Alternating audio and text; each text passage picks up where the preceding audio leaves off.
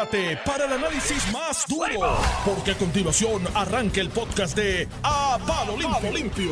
Pero más cardíaco, pero sí. Chiquistán, que, que era PNP, se hizo popular, se volvió PNP, se volvió popular. Es que era o sea, chiquistán, chico. es Chiquistán, Es chiquistán, pero me lo volvió. Esa es la conducta de Chiquistán.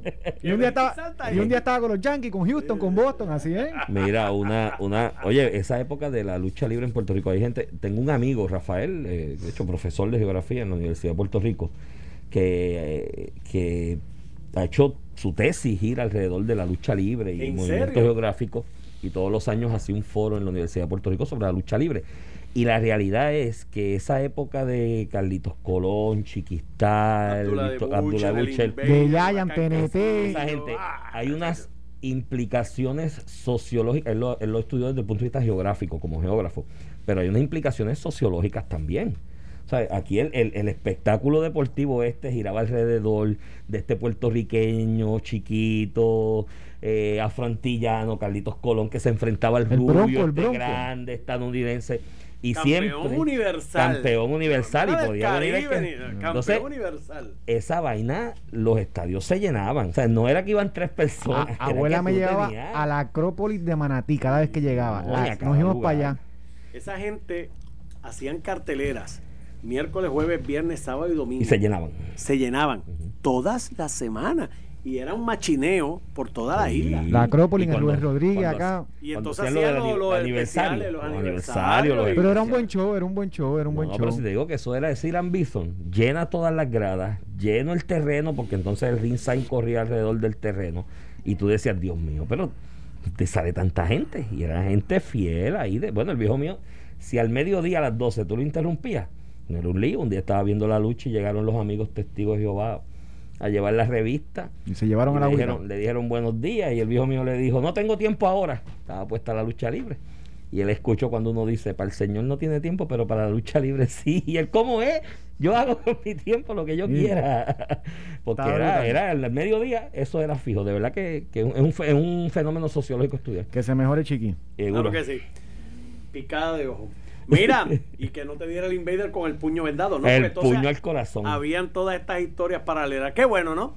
Mira, pero vamos a entrar al mundo de la lucha libre de la política puertorriqueña. Ah, ese es igual, más o menos de divertido. Tenemos varias cosas por ahí que están sobre el tapete. Ayer el gobernador fue donde Azores Sí, lo vi, te escuché la entrevista. Con y el le dio un poquito y le dio un poquito.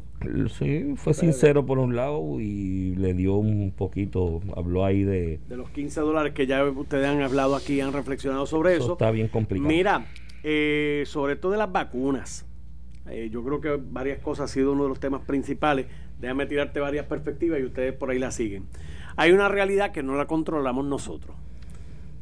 Están llegando 41.400 vacunas aproximadamente. Pero aparentemente no es suficiente para la población. Entonces, eh, Jaime Pla, de la Asociación de Hospitales de Puerto Rico, dijo que aquí se habilitaron 60 centros de vacunación en los hospitales, con la expectativa de que iban a atender y a tener distintos lugares para evitar la aglomeración y demás. No están llegando las vacunas y aquí el problema, decía una ex epidemióloga del Estado, la doctora Ángeles Rodríguez, dice, bueno, si no están llegando las vacunas y esa es la realidad y la población vulnerable son los adultos mayores, ¿para qué rayos vamos a adelantar o a flexibilizar para adelantar, por ejemplo, con los maestros, cuando la prioridad debe ser los adultos mayores, que son los que se mueren? Así que, si para marzo total no podemos tener las escuelas, vamos a quedarnos como meta agosto y volver a los viejitos. Y- y ¿Qué esa- ustedes tienen que eh, decir? Normando, un planteamiento que ha traído incluso Carlos Mellado a la discusión, precisamente, si no vamos a estar listos en, en marzo, y mira todos los días quienes mueren, eh, personas en su gran mayoría, de, de, de 10 personas que reportan, Nueve. 8 o 9 son personas de 65 años o más. Es la población vulnerable, yo, yo coincido. De- debemos repensar si vamos a tirar por la borda ya este semestre.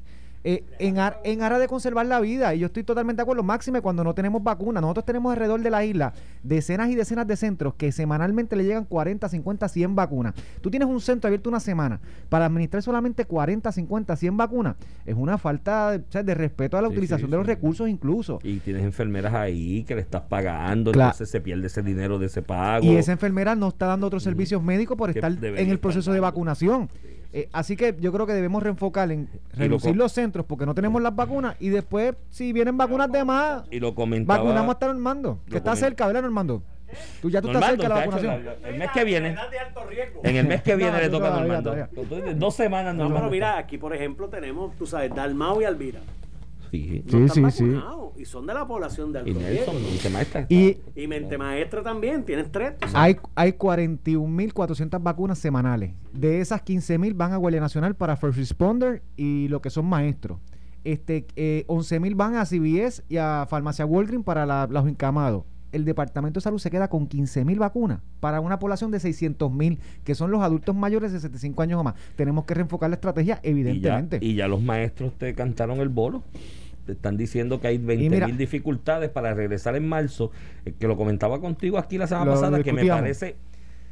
De hecho, porque los gremios magisteriales, por unas cosas son bien justicieros, pero para otras no. Y es lo que yo te comentaba la semana pasada. Si tú, lo- los maestros, los gremios magisteriales saben o ya están levantando reservas de ir a trabajar en marzo por las razones que sean, ¿no? Distintos planteamientos que se están haciendo de planta física, equipo, eh, lo que sea. Pues mira, si estás en esas, sé también honesto contigo mismo y sean honestos y digan, mira, pues no, esa, ese planteamiento, dejen esas vacunas para los adultos mayores. Y- y- porque el criterio es, te voy a vacunar para que regrese a la escuela. Y ya estoy diciendo, no, yo no voy a regresar. Entonces, te vacunas, a pesar de que sabes que no vas a regresar. Ah, y súmale que en esas instituciones educativas privadas, que también son los maestros de escuelas privadas, los que están vacunando, ahí te convoyan a medio mundo. Porque el que va y le da servicio al aire una vez al mes, te lo meten como Sí, parte sí. de la... Porque eso ha pasado en otras... En los hospitales ahí, el, el electricista que iba una vez al mes, ah, es, es parte del hospital, la vacuna. Hasta el Eh, personal administrativo que no tiene intervención. Pero mira. Iván, y, y yo entiendo la realidad. Eh, Puerto Rico lleva ya, y los niños de- de- del Departamento de Educación Pública, los más afectados, llevan ya un año sin tomar clases. Y, y- y obviamente hay unos padres que tienen a sus niños en colegios privados que, que tienen algún tipo de acceso a la educación porque tienen otros eh, sistemas, ¿verdad? Implementados el Departamento de Educación, eso no es la realidad. O sea que nosotros tenemos cientos de miles de niños que no solamente están rezagados en su, en su situación ¿verdad? educativa, sino en la, también en el componente social porque están apartados de la comunidad. Claro que debe- debemos estar enfocados en cómo retomamos las clases para que esos niños no estén más rezagados de lo que han estado en el último año.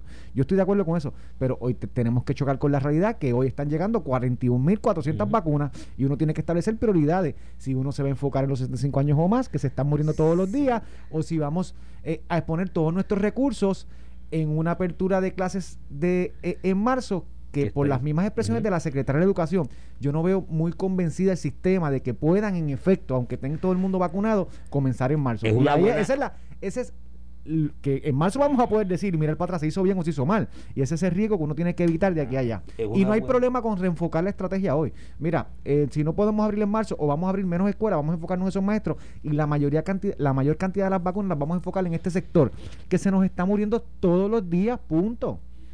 Tú tienes un, un, sector regional, una, una, una, una región del país que por el asunto de los terremotos y luego la pandemia de manera consecutiva, quizás, y los huracanes antes, quizás es la que más impacto ha tenido en la vida escolar. O tú tienes una región suroeste del país, Ramón, que hay niños de escuela de primer grado, en una etapa crítica, que esa etapa es donde tú aprendes hasta coger el lápiz para escribir tu nombre, que quizás esa, ese elemento de la clase presencial es fundamental. Pues quizás la aspiración debe ser concentrarse en esa región. Y yo creo que eso es lo que la administración, y yo creo que eso es la administra- lo que la eso- administración está enfocando en la población en de la suroeste, que es la más que se ha visto impactada por las adversidades de la y naturaleza. la y cuestión de la edad también, que niños y de la edad y qué niños son los que voy a atender que más rezagados se pudieron haber quedado por esta y concentrarse entonces en esas regiones y en esos maestros también pero el universo de maestros para que para que estén vacunados adelante ¿me entiendes? y no van a ir regresar al salón de clase Eh, yo creo que sí, se tiene que reenfocar, se tiene que ir replanteando. Si el mes que viene, en vez de 41 mil vacunas semanales, llegan 150 mil, pues ajusta la Sí, estrategia sí, en y efecto. abres una ventana. Pero ahora mismo no, y tiene, amén de lo que tienes de industrias de personas, de personas que están trabajando en líneas de producción ahí día a día desde que empezó la pandemia, que no han parado de trabajar, que te dicen, mira, pero ven acá. Los maestros que no van a trabajar los están vacunando y yo que estoy todos los días exponiendo mi vida porque mi industria no tiene exención de quedarme trabajando en mi casa y no tengo posibilidad de trabajar a distancia, no tengo vacuna. Eso... y, las estadísticas del Departamento de Salud todos los días, eh, eh, aunque se han controlado en cerca de 300 las hospitalizaciones, en cerca de 50 eh, lo que son las camas intensivos y los ventiladores, que son buenos indicadores. Yo creo que por eso el gobernador ayer dice que va a flexibilizar lo de los restaurantes, porque se ha podido controlar incluso después de Navidad, que todo el mundo decía que esto iba a explotar. No explotó, después de Navidad y Reyes, se controló. Este, ciertamente eh, tenemos una situación que todos los días el Departamento de Salud, aunque reporta eh, en algunas ocasiones 5 o 10 muertes, 4 o 9 de esas 10 muertes eh, son personas mayores de 65 años y, y por, por definición son la población más, más vulnerable ante esta emergencia. Y yo creo que pues eh, nunca es tarde, yo creo que es una cosa que uno tiene que mirar. Eh, si uno espera que le van a llegar más vacunas, pues uno puede ajustar, pero hoy la realidad yo creo que no, no eh, ataca a una población con, con mayor... Tiene que ajustarse y estar pendiente. Y ojalá dentro de un par de semanas la cuestión empiece a correr, a normalizarse y recibamos en vez de 41 mil, 150 mil semanales, qué sé yo, 100 mil semanales, ojalá eso sea lo que pase, se ha planteado ahí una posibilidad de cogerle vacunas prestadas a la Florida, porque la Florida están llegando, están almacenadas, porque no tienen. Mira, Iván, y, en otros temas, este, no sé si llegaste a ver la, noticia Noticel, el presidente del Senado anuncia que va a insistir que el gobernador tiene que someter eh, los nombramientos de funcionarios que ya fueron eh, enviados al Senado por, por, por, la pasada gobernadora o por el pasado gobernador Ricardo Rosselló y que fueron confirmados. Este, tomando una postura, ¿verdad? A mi, a mi juicio a conveniencia, porque él lo que quiere tener es control de las personas en posiciones claves, eh, y en este caso tiene secretarios como el secretario de Hacienda, como el secretario de Recursos Naturales, como el secretario del Trabajo, que ya pasaron por un juicio, por un proceso de confirmación. Y, y, y interesante varios puntos. Eh, primero, eh, Dalmau dice que es que él quiere conocer sus visiones de los secretarios. Y eso es muy legítimo del Senado de Puerto Rico. Pero en el Senado. Eh, cuando, cuando lo confirmaron, pero es muy legítimo, aunque las quiera conocer hoy bajo una pasada administración. Usted lo cita a su oficina, lo cita a una vista y entrevista al, candidato a una, o una vista pública.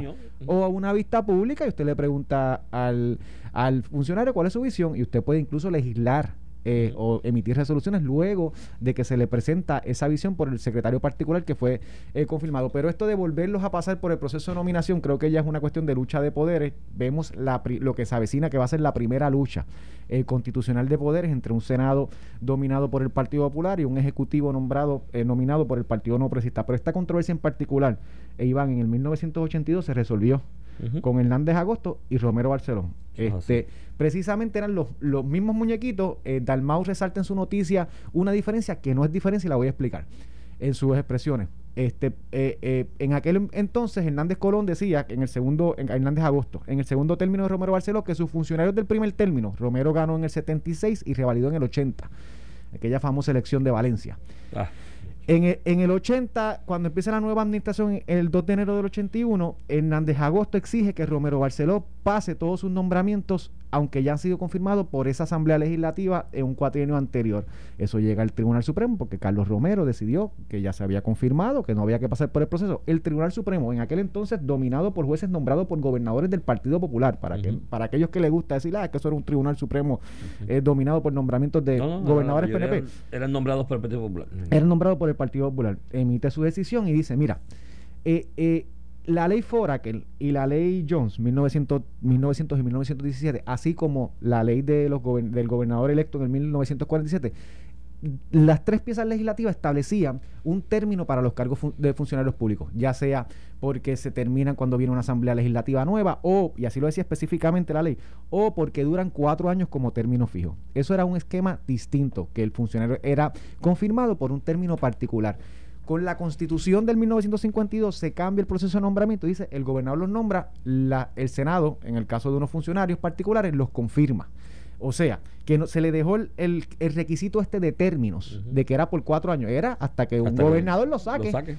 Eh, y basado en ese fundamento, el Tribunal Supremo decide este, que no tiene que pasar. De hecho, el Tribunal Supremo, y ahí voy, Dalmao viene y dice, bueno, pero era distinto porque Carlos Romero Barceló era el mismo gobernador.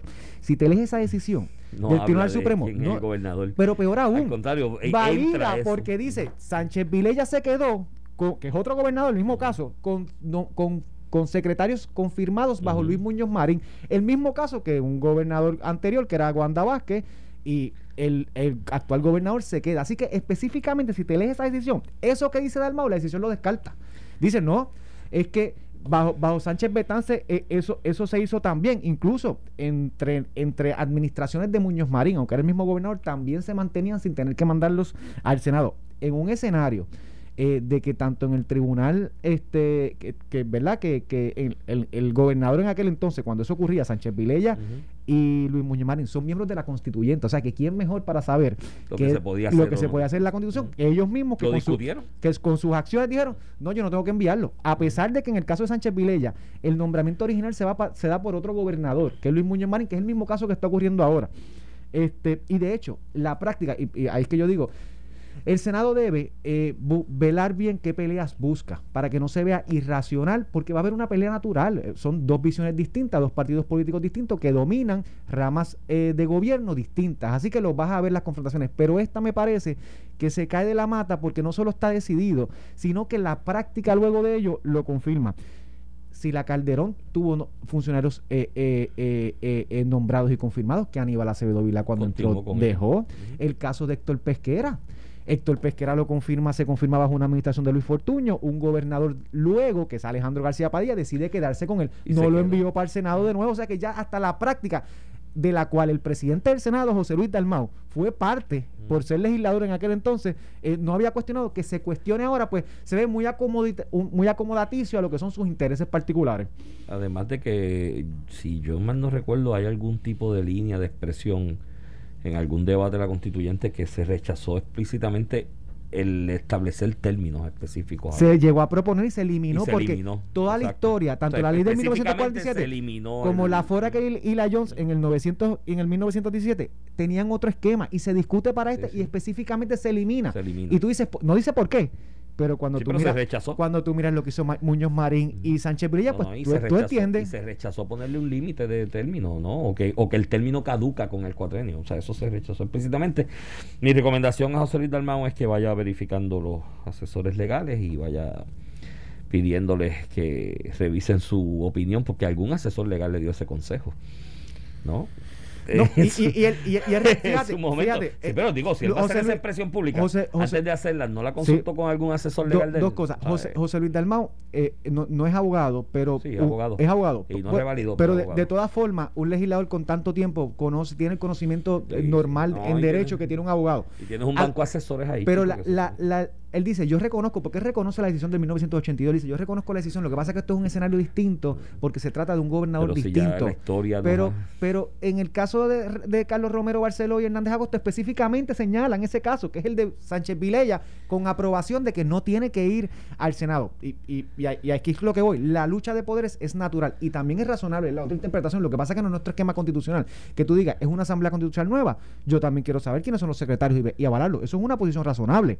Lo que pasa es que no es el esquema constitucional que adoptó la, constitución de Puerto Rico. Pero yo creo que la, la, alternativa es lo que tú planteas. Por departamento, cítalo para que le diga a la legislatura como cuerpo parlamentario que representa al pueblo allí y tiene depositada eh, la delegación de poder del pueblo de, de ejercer su voz allí que los cite para que le expliquen su plan y ya. Y eso, ese es el trabajo del Senado de Puerto Rico y de la Cámara de Mira, tú, secretario del Trabajo, que no te tengo que, confirmar, ¿cuál es tu visión? Tú y yo sabemos que esto no es así. Obviamente, siempre el Senado, cuando tiene un poder de confirmación, tiene un poder eh, eh, que se ejerce. Se usa para regatear cosas y para negociar. O, hasta para cosas loables. Este, yo quiero este tipo de política pública, hasta para cosas loables, no, no solamente son las malas.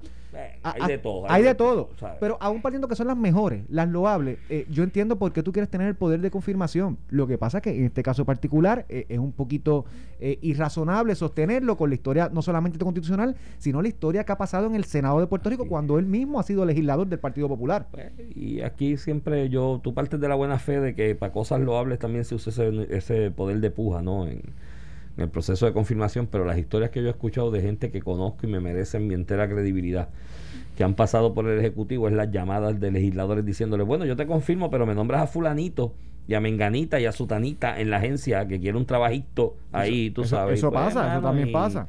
Y a mí eso ya es algo que yo de Pero pensarlo también- nada más como que me asquea un poquito. Pero fíjate, eh, el esquema es que pase por el crisol del Senado y aunque eso también eh, se presta para esas cosas que no son no son buenas o no son correctas, también se presta para cosas buenas. El Senado particular tiene una política pública que quiere implementar y dice, ¿cómo usted se- cómo, cómo usted qué usted piensa de X oye? Ah, yo pienso que, que el salario, por darte un ejemplo, que el salario mínimo debe subirse a 20% o debe quedarse igual o bajarse. Pues eso es un criterio, eh, una política pública del cual el Senado puede rechazar en la confirmación. Eh, lo que pasa es que este no es el caso de eso. No, no, y ahí se quedó corto. Este, de hecho, hay una en, en otros temas judiciales. Vi celebrando ayer gente, amigos de Victoria Ciudadana, porque el Supremo no quiso acoger una petición de, como para todos los efectos, una desestimación del recurso legal que llevó Manuel Natal por las elecciones, impugnando la certificación de, de Miguel Romero, que creo que está un poquito tarde para eso. Y están celebrando como si eso fuera una. Miren, mi hermano, lo que pasa ahí es que cuando eh, parte del fundamento de la solicitud de desestimación es que no se le notificó la impugnación a tiempo dentro de los términos que establece el Código Electoral. Pues lo que pasa en ese tipo de casos, Ramón, y tú eres abogado y litigas todos los días, es que se lleva a la sala de instancia para que se pase prueba. Quien alega que citó en término, pase prueba de que efectivamente citó en término. Y es lo que procede. Es que en instancia se tiene que celebrar una vista y ese argumento se debe levantar en instancia. No es que el rechazo del Supremo de certificar el caso y No, verlo, no, no. eh, eh, es una adjudicación de que tienes razón o que tiene algún tipo de fundamento la impugnación que yo perdí, desperdicié media hora de mi vida leyéndola, me la deben, tengo que mandarle la factura a Victoria Ciudadana, leyendo el recurso a ver dónde estaba la carne. Y no, mano, es puras inferencias, inferencia- puros señalamientos. Dice 38.436 veces que hay 6.000 papeletas ilegales y no me dicen por qué y no me traen el testigo que vio por qué, no me traen la declaración jurada de por qué, no me traen Iván, el eso- hecho específico de por qué, es porque sí. Eso va a terminar en nada y obviamente Sí, por eso. pa- pero- lo que son procesos judiciales, ¿verdad? El Tribunal Supremo algunas veces considera que hay una cuestión de, de hecho que debe verse en una sala eh, inferior de que, que reciba prueba Sí. o tan siquiera que la controversia es tan eh, eh, frívola que ni lo va a Que lo considerar, que, a eso lo puede despachar Y cualquier esta le puede pasar tribunal eso, de Le instancia. puede pasar eso porque es un recurso que habla de il- papel- Iván, lo- papeletas ilegítimas, pero no me dice Iván, el los- hecho específico los de por qué argumentos son de quién? Los argumentos de Donald Trump. Sí, son si alguien, si alguien eh, estudia cuáles fueron las críticas de Donald Trump en el proceso ¿verdad? Cu- cuando perdió los votos por correo, que eran muchos votos Sí, por sí, correo. que eran muchos, Too many votes. too many votes. Decía. No, y te mezclas. Y, y dos, Tú sabes. que, que, que hubo fraude sin señalar un fraude particular, perdió todos los casos en el tribunal. Y esas, y, ma- y, y esas personas que criticaron tanto a Donald Trump y defendieron tanto la elección de Joe Biden, eh, en el caso de Victoria Ciudadana, son los que están utilizando los mismos argumentos para impugnar una elección. Pero ¿sabes qué? El pasar del tiempo eh, hace más inocuo o, o, o- o sin impacto Sí, alguno sí, lo que sí. está haciendo Manuel La- Natal. Mírate lo que se está discutiendo hoy, que San Juan está limpio, que están limpiando. que Ah, no, no, no, O sea, sí. en la medida que pasa hecho, el tengo- tiempo mira, y la gente ve la obra de Miguel tengo- Romero, eh, el efecto de lo que está haciendo Manuel Natal le rebota en contra él y favorece a Miguel tengo, Romero. Tengo una vecina allí en- eh, de mi edificio, que de hecho yo no sé si es popular o PNP, pues nunca se me identificó como nada, que me comentó de esto entrando ayer al edificio, de esa noticia y de cómo le están mandando en las redes los de Victoria Ciudadana y me dijo, mira, yo te voy a decir una cosa, yo no sé si se la jobaron o no, pero si se la jobó que lo dejen ahí, porque mira qué bien va, Sí. mira qué bien va, si se la dan a Natal van a ser los mismos de Yulín los que van Bueno, a yo- yo administrar no y va a estar igual de yo no sucia la llegaría, ciudad. yo no llegaría a ese No, extremo. estoy tú quieres- lo que sí, lo que dijo, porque precisamente ven el resultado y en la medida que Miguel se vea trabajando y por el otro lado se vea a, a, a Manuel Natal eh, con la misma cantaleta o pataleteo eh, sin aceptar lo evidente que perdió lo que hizo Sí. Charlie lo que hizo Charlie Delgado en una situación similar que Creo el que voto, está perdiendo que el voto por correo es el que le da la victoria Creo al PNP está- en muchas que- instancias creo que está bueno, es una realidad porque Sí. lo trabajaron. Porque- el equipo electoral que estaba Mira, y otra cosa. Iván, porque yo estoy cansado de que escuchar por ahí, no, que el voto por correo fue el que le dio la victoria al PNP. Mira, como se hace esto estructuralmente a nivel de campaña de, de política, tú te aseguras que las personas que son hábiles para votar bajo una clasificación vayan a votar por correo. a- y esa usualmente es la estructura tuya. Y la si son los de tu partido, tú te encargas de asegurarte de que Iván, voten. y si no hubiera habido voto por correo, ¿tú te crees que la vecina mía que es presidenta de llevar, unidad del. PNP no va a votar? Seguro que va a votar. Lo que hizo eso fue que se, se, se flexibilizó o se bajó la cantidad de votantes que iba para la la elección por la pandemia. Pero ese elector, el día de la elección, hubiera ido a votar o tú me vas a decir Sí. que un PNP recalcitrante que mandó 25 correos Así que eh, no va a votar el día de elección. Así que nos vamos a la pausa con el pensamiento de a los medios que le están dando también, porque hay gente dándole mucha pompa a ese planteamiento de que si fraude y San Juan y eh, cómo es que el, el- el- el término, el alcalde juramentado, como si hubiese algún tipo de legitimidad en la juramentación. Este, que mira, suéltelo en banda ya, ya ese, ya ese tema murió. Y qué bueno que San Juan va bien en lo que hemos visto en este inicio de, de- administración y cuando lo haga mal lo criticaremos también. Vamos a la pausa y regresamos en breve aquí en Apalo Limpio. Estás escuchando el podcast de A Palo Limpio de Noti1630. Atentos Quedaron con la, con- no, el con la presidente- exposición de, de. Pedro Pierluisi. El presidente habló con Normando aquí en Noti1 esta mañana y cuando Normando le preguntó que cómo quedó con la participación del gobernador en su, en su reunión con ellos, en su actividad, dijo encantado. Fue la, la expresión que usó y Sí, creo que el ahí- presidente es el vicepresidente operacional de Subway, creo que ahora es. Creo que sí. Sí, cambió. eh, Vázquez, apellido Vázquez. Y dijo encantado, eh, yo tengo de Cali de Arena, le tengo que reconocer que un planteamiento que hace la industria, esa industria en específico, Ramón, que es un por ciento importante del movimiento y actividad económica del país, ¿sabes? Aquí los jóvenes empresarios que puertorriqueños que se están insertando con capital local de aquí, eh, boricua, a la actividad económica formal lo hacen a través de restaurantes y servicios análogos de comida preparada. Eh, así que reconociendo la importancia del sector, creo que uno de los reclamos que hacen sobre la eliminación del IBU al alimento preparado, le tengo que reconocer al gobernador que fue honesto y fue sincero y le dijo, mira, eso no es así, eso va a tomar 20 o 30 años porque parte del IBU está ignorado para pagar ciertos segmentos de la deuda que tiene el gobierno de Puerto Rico, el ejecutivo, la parte esa de, de cofina que se alimenta de, del IBU y eso, esa, esa sinceridad se la reconozco, pero el otro asunto de que la tarjeta del programa PAN eh, se solicite la autorización del gobierno federal a través del Departamento de la Familia para comprar alimento preparado, pues ahí me preocupa, Ramón. Yo creo que el desarrollo social del individuo desde que es ser humano gira alrededor de la necesidad de alimentarse, ¿no? Y de, y de echar para adelante. Y entonces si tú en Puerto Rico esa necesidad de alimentarse, eh, aparte de que se la suples porque le pasas el dinero en una tarjeta, se la vas a poner para que vaya por el servicarro y no- ni se tenga que bajar del, del, del carro para comprarla, pues no ayuda mucho Mira.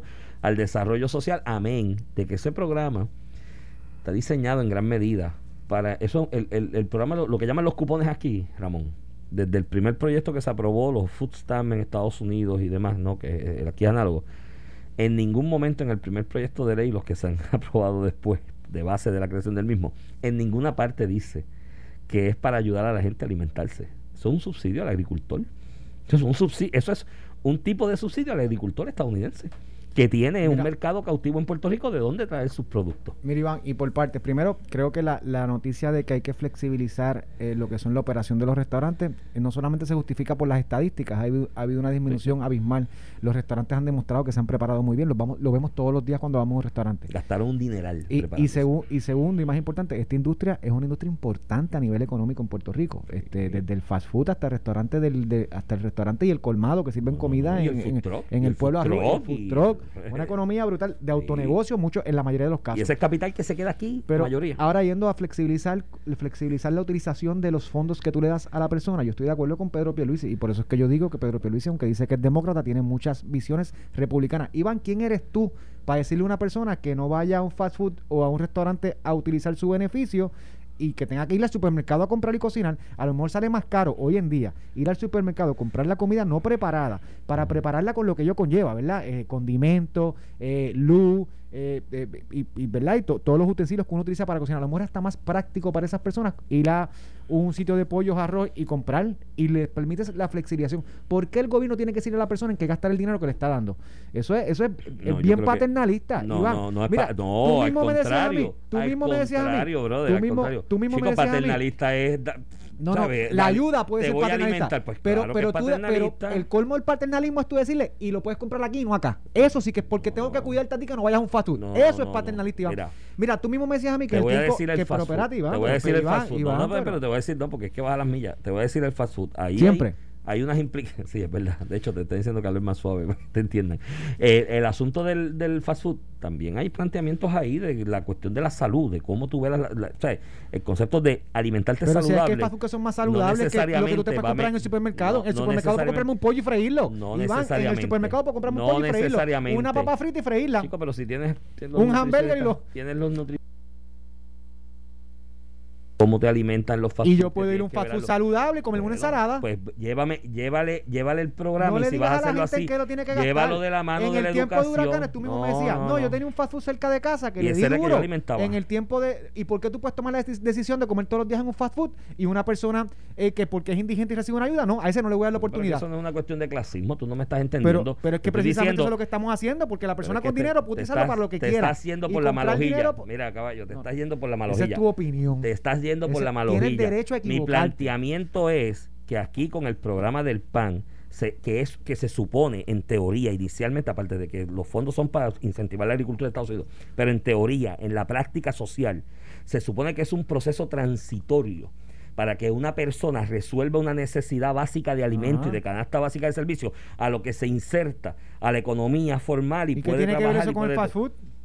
Chico, de que encima de que se lo estás dando, le estás flexibilizando y estás creando un estilo de vida alrededor El de un programa. Pues claro el que estilo sí, de vida puede ser el supermercado. El Chico, estilo de vida puede ser el supermercado, Iván. estás- Ramón, le estás expandiendo a esa gente la cantidad de posibilidades para, y conviertes eso que se supone que es transitorio en Pero, un Iván, estilo de vida. en el supermercado yo de- puedo lo comprar- conviertes en un estilo de En el supermercado yo puedo comprar cualquier estilo de vida que haya un fast food. Es darle la flexibilidad a esa persona. Hoy en día, Iván, hoy en día, súmalo. Tú te vas a un negocio de comida criolla y compras, o, o un restaurante chino, y compras comida y le das comida saludable, porque la, la puedes hacer saludable, a tus hijos con menos precio del que tú, algunas veces tú eh, eh, tienes que gastar para hacer lo mismo en el supermercado.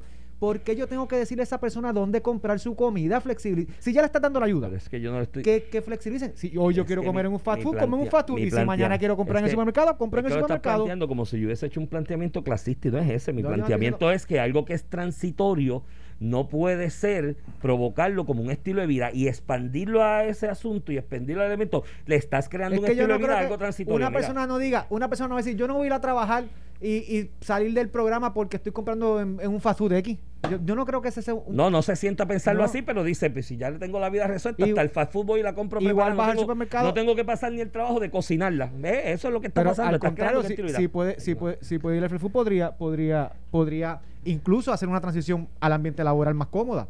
A lo que voy, no, Iván, porque está yendo al fast food no está yendo a trabajar, chico. No, no, ¿sabes? pero, Estás y- pero podrías empezar a trabajar con No, esa ayuda. no. Iván, Mira. Iván, que la gente decida por qué yo tengo que comer como tú quieres. Si yo tengo una ayuda, una necesidad, yo, yo, No. yo tengo que tener el derecho Mañana, a escoger. mira, Oye, te- una cosa es que lo limitas a que sea comida y no sean cigarrillos o bebidas alcohólicas. Eso es distinto. Ah, no, no, pues Pero- entonces también. Pero- ese que no se dé el palo, porque Es que eh, eh, el- el según tu planteamiento, no le puedo decir que, que no se dé el palo, Tú no, porque le es tu decisión. tú no le vas a dar nena alcohol.